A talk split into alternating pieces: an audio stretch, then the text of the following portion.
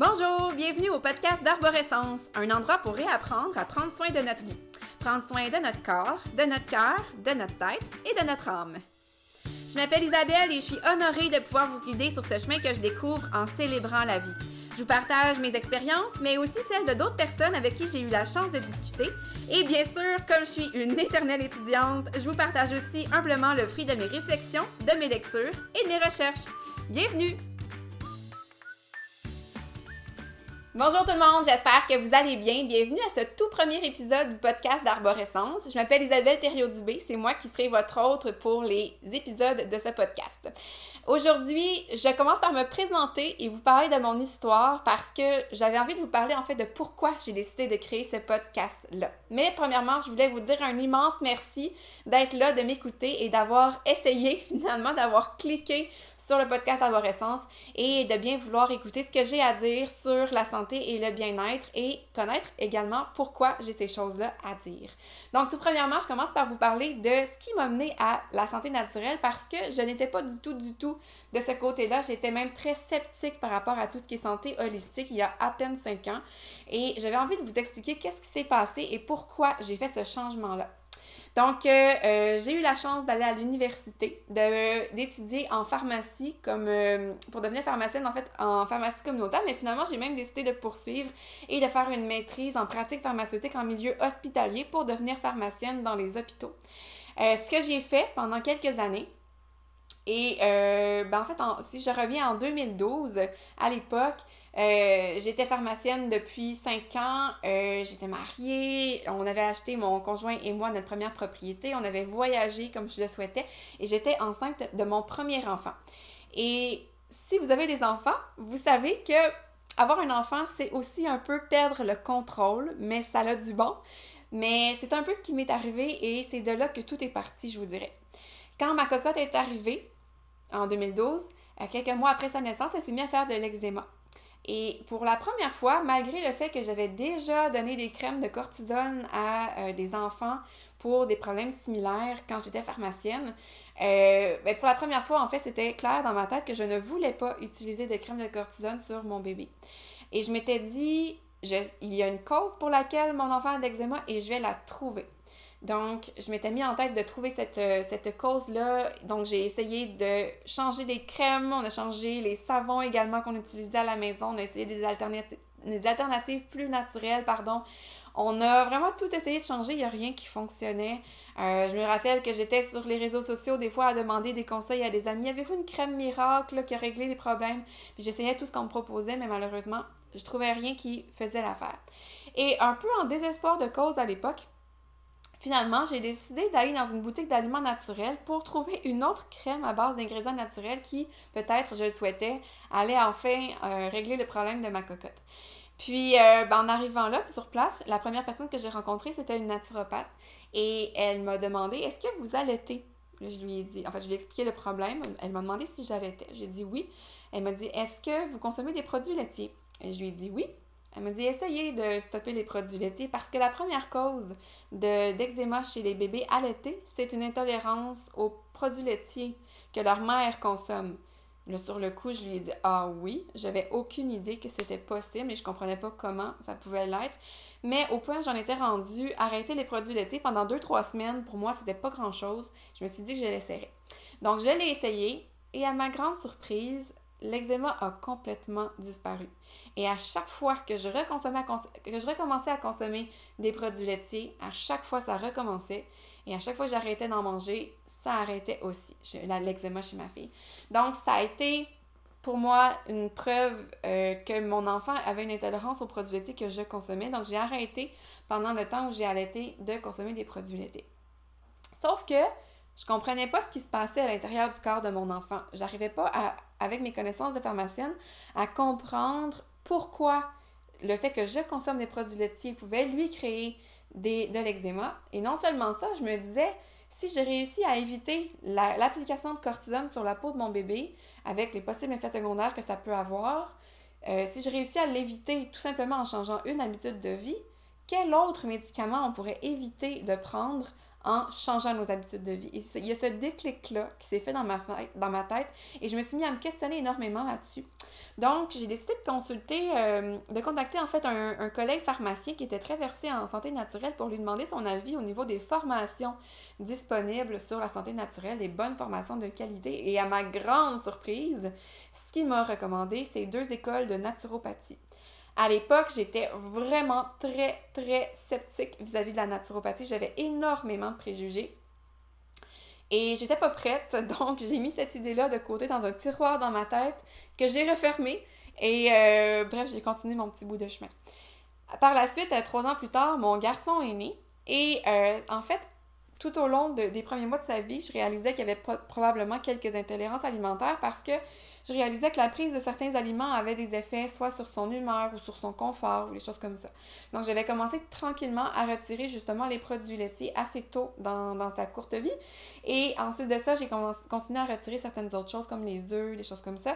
Et euh, vers l'âge de 8 mois, quand il a commencé à manger pour la, peine, mais sa courbe de croissance a passé de 95e percentile, donc un bon bébé bien portant et grand pour euh, son âge, à 35e percentile, donc des bébés plus petits et euh, autant en grandeur qu'en poids pour son âge. Donc, en l'espace d'un an, il est parti de 95e, donc des plus grands et gros bébés, à 35e percentile, donc des plus petits bébés, euh, en l'espace d'un an. Et ça, ça l'a beaucoup inquiété moi et le médecin que, euh, qui suivait. On a passé plusieurs tests à cause de ça, des tests de fibrose kystique, des tests de maladie cœliaque. J'ai même été suivie par un pédiatre au niveau de la santé de ses os pour s'assurer qu'il n'y avait pas de problème à ce niveau-là. Tout était correct. Et à mon dernier rendez-vous chez le pédiatre, je me rappelle que je lui ai demandé, parce qu'elle ne savait absolument pas pourquoi c'était arrivé, je lui ai dit Est-ce que ça se peut qu'il y ait tellement d'intolérance alimentaire que son intestin est super inflammé et ça fait en sorte qu'il absorbe très très peu ce qu'il mange? Elle m'a regardé, elle m'a dit Écoute, j'aurais jamais vu ça à ce point-là, mais c'est possible. Fait que moi, je suis partie avec ça et j'ai tout coupé, les aliments auxquels je soupçonnais qu'il était intolérant. Et en quelques mois, sa courbe de croissance a repris son cours et s'est remis à grandir de façon euh, stable.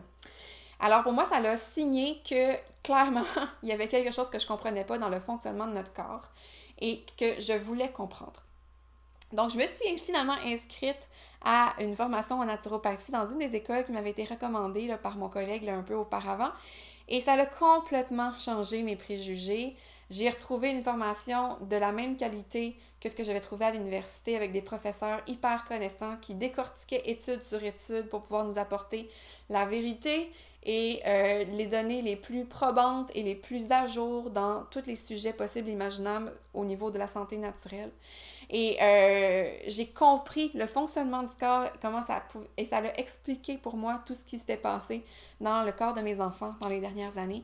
Donc, ça a été un coup de cœur. C'est comme ça que j'ai découvert aussi de nouveaux outils pour prendre soin de notre santé que j'avais jamais essayé auparavant et que j'ai commencé à, essayer et à intégrer dans notre, euh, dans notre style de vie parce que c'était des outils qui, étaient plus, euh, plus sains, avec moins de risques d'effets secondaires, pas de risque de dépendance et aussi souvent plus écologique, qui était quelque chose qui était important pour moi, tout en ne, en ne sacrifiant aucunement l'efficacité. Donc, euh, euh, j'ai retrouvé énormément de valeur dans cette, dans cette formation-là. Parallèlement à tout ça, je vous explique une autre chose qui s'est passée sur le plan de ma santé à moi, sur le plan personnel. Euh, j'ai été très longue à avoir un certain équilibre sur le plan hormonal, ce qui fait en sorte que mes premières règles, je les ai eues à 16 ans, mes deuxièmes à 17 ans, mes troisièmes à 18 ans. Et euh, c'était quelque chose qui me chicotait beaucoup à l'époque parce que je voyais toutes euh, mes amies avoir leurs règles de façon beaucoup plus régulière et moi, ça se passait pas comme ça. Et quelqu'un m'avait suggéré d'aller prendre la pilule contraceptive pour justement aller stabiliser mes règles. Ce que j'ai fait, finalement, j'ai essayé de. Euh, je suis allée rencontrer un médecin pour avoir une prescription de pilule contraceptive. Et euh, j'ai commencé à la prendre. Ça a été trois mois très difficiles où est-ce que j'ai j'avais vraiment pas une bonne tolérance à la pilule que je prenais. Euh, j'avais beaucoup de nausées, j'ai pris énormément de poids, mon humeur allait pas bien non plus. Bref, c'était probablement pas celle qu'il me fallait. ce qui fait en sorte que j'ai arrêté au bout de trois mois. Mais là, Alors que j'avais eu jamais, jamais eu d'acné pendant mon secondaire, pendant mon adolescence, je me suis mis à avoir énormément d'acné et pas des petites lésions, vraiment des grosses lésions inflammatoires, douloureuses, euh, dévisageantes qui laissaient des grosses cicatrices. Et euh, ben, ça a fait en sorte que finalement, je me suis retournée chez le médecin pour cette fois-ci aller chercher euh, un produit pour l'acné. Et ce qu'on m'a prescrit à ce moment-là, c'est un antibiotique à prendre par la bouche, qui est l'aminocycline en fait. Et euh, bref, j'ai pris ça pendant environ un an. Et ça a stabilisé mon acné. À la suite de ça, j'ai eu un premier euh, amoureux sérieux, ce qui fait en sorte que j'ai souhaité reprendre la pilule contraceptive que j'ai prise pendant à peu près un an. Euh, non, un peu plus que ça, un, plus, un an et demi à deux ans. Puis, quand que j'ai souhaité finalement l'arrêter, parce que je remarquais que à toutes les fois que je tombais dans une certaine partie de mon cycle, dans, le fond, dans la troisième, deuxième, troisième semaine de la pilule que je prenais, qui était une pilule cyclique, donc à différentes forces d'hormones, tout dépendant la semaine dans laquelle on est, euh, ben, je réalisais que ça avait un impact énorme sur mon humeur. Et j'avais passé des tests également. Mon médecin m'avait fait passer des tests pour voir si ça pourrait pas être un problème de thyroïde. Et j'avais un certain ralentissement au niveau de la, de la glande thyroïde, ce qui n'est pas dans ma famille. J'ai commencé à lire pourquoi on pouvait développer des ralentissements de la thyroïde. Et une des options que j'avais vues, c'était que ça pouvait être un effet secondaire dû à la prise de la pilule contraceptive. Donc, étant donné que j'avais plus besoin de la pilule, j'ai décidé de l'arrêter pour voir si ça pouvait aider. Ça a aidé ma glande thyroïde, effectivement, qui est rentrée dans la norme par la suite, mais aussi ça a recommencé mon problème d'acné. Alors, je suis retournée chez le médecin chercher une autre prescription de minocycline que j'ai repris pendant un an et demi à ce moment-là. Et ce qui est arrivé, c'est que à un moment donné, un matin, je me suis levée tout courbaturée. Je pensais que c'était dû à des, à des, exercices, des étirements que j'avais fait dans les derniers jours, donc j'ai laissé ça aller. Mais plus ça allait, plus ça empirait. Contrairement à ce que ça aurait dû être si c'était seulement à cause des étirements. Plus ça allait, pire c'était. Et un bon matin, je me souviens, j'étais à, la maîtrise. Un bon matin, je me suis levée et j'avais tellement de, de douleurs et plus de force dans mes bras que j'étais incapable de partir ma douche. Donc juste tourner la poignée, les poignées du bain pour partir ma propre douche. C'était trop pour moi. Et là, je me suis dit, OK, là, ça fonctionne pas, il faut que je me rende à l'hôpital. Ce que j'ai fait, et euh, ben, on a parlé, euh, on, on m'a suggéré d'aller voir un rhumatologue, on m'a donné une consultation parce qu'on parlait peut-être de polyarthrite rhumatoïde, ce qu'il n'y a pas dans ma famille, et, que je refusais un peu de croire aussi parce que ça se présentait pas de façon logique. Puis en réfléchissant par la suite et en demandant un second avis à un médecin, j'ai réalisé que c'était peut-être tout simplement à cause d'un médicament que j'étais en train de prendre. Alors, euh, je, me disais, ah ben là, cordonnier mal chaussé, la pharmacienne. Fait que finalement, effectivement, j'ai arrêté l'aminocycline et tout ça, ça a rentré dans l'ordre par soi-même. Donc, là-dessus, ce qui est arrivé, c'est que j'ai pris la pilule pendant quelques années, trois ans. J'ai pris deux ans et demi d'antibiotiques. Et tout ça, mais ça m'a causé un paquet de problèmes au niveau de ma flore intestinale. Ça allait créer un gros déséquilibre au niveau de mon, mon microbiote. Et ce que ça a entraîné par la suite, en fait, c'est un paquet d'inconforts digestifs, des, des, intolérances alimentaires, euh, des infections vaginales et urinaires à répétition, et qui plus ça allait, plus c'était difficile à traiter et c'était pénible. Donc, euh, euh, je me demandais comment me sortir de tout ça. Et ben, en fait, en, en étudiant en naturopathie, j'ai trouvé des réponses à ça également. Donc, c'est aller non seulement aider mes enfants, mais me donner des réponses. Ça m'a donné des réponses aussi à des questionnements que j'avais depuis longtemps, des pépins de santé que je traînais depuis longtemps que je comprenais pas et que j'avais l'impression que c'était un peu des fatalités alors que j'avais vraiment du pouvoir sur ces problèmes-là. Donc, ça m'a donné des options pour tout ça. Encore parallèlement à tout ça, ben à ce point-là, quand j'étudiais en naturopathie, euh, j'étais pharmacienne euh, en milieu hospitalier dans le contexte post-réforme Barrette. Donc, c'était un moment très exigeant pour travailler dans le milieu public de la santé. Ça l'est encore d'ailleurs, mais c'était déjà à ce moment-là très exigeant. Les gens étaient fatigués, on leur demandait beaucoup, on était en manque de ressources autant humaines que matérielles, financières. Donc, c'était vraiment pas un moment facile qui faisait en sorte que le niveau de stress à l'hôpital était très élevé et euh, l'humeur était plutôt basse. Donc ça, c'était pour le travail. En plus de ça, j'avais mes deux enfants qui ne faisaient pas encore leur nuit. Donc je dormais très mal. Euh, j'étudiais en naturopathie. Donc ça avait aussi un impact sur le temps, l'énergie que j'avais. Euh, étant donné qu'on avait plusieurs intolérances alimentaires, je devais cuisiner énormément. Je pouvais pratiquement rien acheter tout fait à l'épicerie. Donc, je devais cuisiner beaucoup. Ça me prenait énormément de temps aussi. Je voulais faire attention à la planète, je voulais faire attention à notre santé. Donc, ça m'en faisait beaucoup. J'avais une, énorme charge mentale et ça, je suis sûre que ça parle à beaucoup de monde euh, qui m'écoute, beaucoup de monde qui. Euh, en fait, beaucoup de monde dans la société. Donc, euh, tout ça mis ensemble a fait en sorte qu'en mai 2017, ben, je me suis ramassée dans le bureau du médecin et on m'a diagnostiqué un burn-out, une dépression majeure. Honnêtement, j'aurais pas dit ça à ce moment-là, mais maintenant, je peux vous dire avec certitude que c'est la meilleure chose qui me soit arrivée de ma vie. Parce que le congé de maladie de un an que j'ai eu besoin pour me remettre de cet épuisement-là et de ma dépression, ça a été un moment pour reprendre de la hauteur par rapport à toute ma vie, par rapport à ma santé, par rapport à des choix que j'avais faits, par rapport à des habitudes de vie que j'avais intégrées dans mon style de vie et qui ne me rendaient pas service, par rapport à des habitudes aussi au niveau mental, au niveau euh, des, des, des, pensées que j'avais qui ne me rendaient pas service non plus. Et bref, ça a été un moment finalement pour retrouver un équilibre. Et en fait, je voudrais même comprendre ce que c'était que l'équilibre, parce que je ne l'avais pas nécessairement ni appris de la bonne façon, ni compris. Et euh, bref, ça a été un, un moment pour créer cet équilibre-là entre mon corps, ma tête, mon cœur et je voudrais même mon âme. Ça, c'est très propre à mes croyances, à moi. Mais bref, un équilibre corps-esprit dont on parle de plus en plus, en fait, même dans la médecine conventionnelle, mais beaucoup aussi dans d'autres médecines qui existent depuis beaucoup plus longtemps. Je pense entre autres à la médecine traditionnelle euh, ayurvédique ou la médecine traditionnelle chinoise. Bref, l'équilibre corps-esprit, c'est quelque chose qui est prôné depuis très, très, très longtemps et qu'on commence tout juste à connaître dans la médecine conventionnelle. On commence à réaliser l'importance de ça, mais on commence à comprendre pourquoi en fait et comment dans le corps ça se joue, comment ça a un impact important. Bref, euh, ce temps-là, ça a été un moment pour créer cet équilibre-là, ou du moins commencer à le créer, parce qu'il y avait encore des choses que j'avais besoin d'apprendre. D'ailleurs, euh, un petit peu après mon congé de maladie, je me suis lancée dans l'entrepreneuriat et mon parcours entrepreneurial, euh, ça a été environ en fait, ça fait à peu près trois ans là, que je suis entrepreneur et je vous dirais que ça a été aussi une excellente façon de réaliser à quel point j'avais des pensées puis des croyances limitantes. Donc, euh, dans notre tête, en fait, on a environ euh, à peu près 80 000 pensées par jour. La plupart d'entre elles sont inconscientes et sont les mêmes que hier. Donc, c'est des pensées qu'on se répète jour après jour sans en avoir conscience et qui ont vraiment un impact sur notre façon d'agir et notre façon de penser. Donc, ces pensées-là, ces croyances-là que je me répétais, en fait, n'avaient pas du tout un impact positif sur ma vie. Ça m'a permis de prendre conscience d'une partie de ces croyances-là et de travailler là-dessus. Et bref, tout ça, en, fait, tout ça, ce que ça a fait, c'est que j'ai réalisé que euh, vous avez peut-être trouvé ça gros comme citation, mais c'est ce que ça a été pour moi, du moins c'est ma vérité à moi.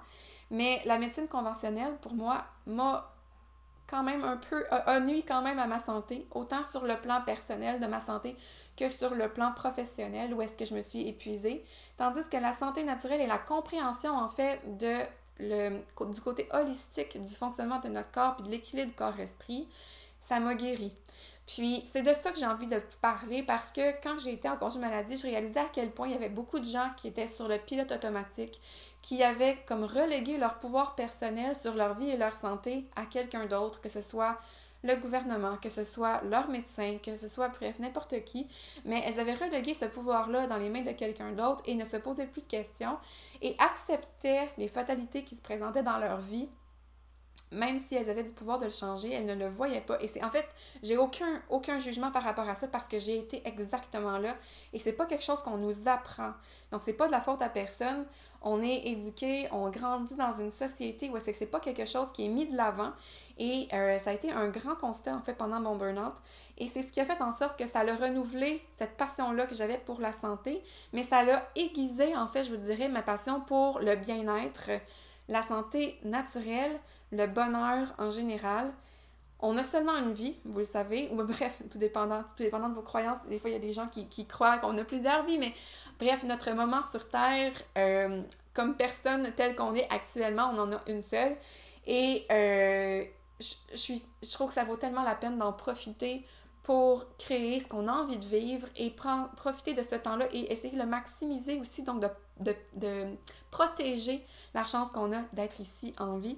Et euh, ben, c'est ce qui fait en sorte, en fait, que j'ai découvert que j'avais vraiment envie de partager les choses qui m'ont aidé, mes apprentissages, continuer d'apprendre et de trouver la vérité par rapport à notre santé, par rapport à notre bien-être euh, et la, la rendre accessible, rendre le pouvoir aux gens sur leur vie, sur leur santé, agir de façon souveraine. En fait, je pense que c'est ça qui, est le mot qui, qui définirait plus ce que j'ai envie de vous partager, c'est de retrouver notre souveraineté sur notre vie, autant sur le plan de euh, nos objectifs de vie que sur le plan de notre santé physique, mentale, émotionnelle et tout ça mis ensemble pour faire en sorte finalement que on ait une vie à la hauteur de qui on est et à la hauteur de nos attentes et qu'on peut créer vraiment à notre couleur. Donc, ça va être ça, arborescence. C'est ça que j'ai envie de vous partager. C'est cette passion-là que j'ai de voir les gens autour de moi s'épanouir en prenant soin de leur santé et de leur vie. Et euh, ben, j'espère que vous allez avoir envie de me suivre. J'ai très hâte à la suite. Je vous remercie infiniment de m'avoir écouté jusqu'ici et on se revoit dans un prochain épisode. Bye bye tout le monde!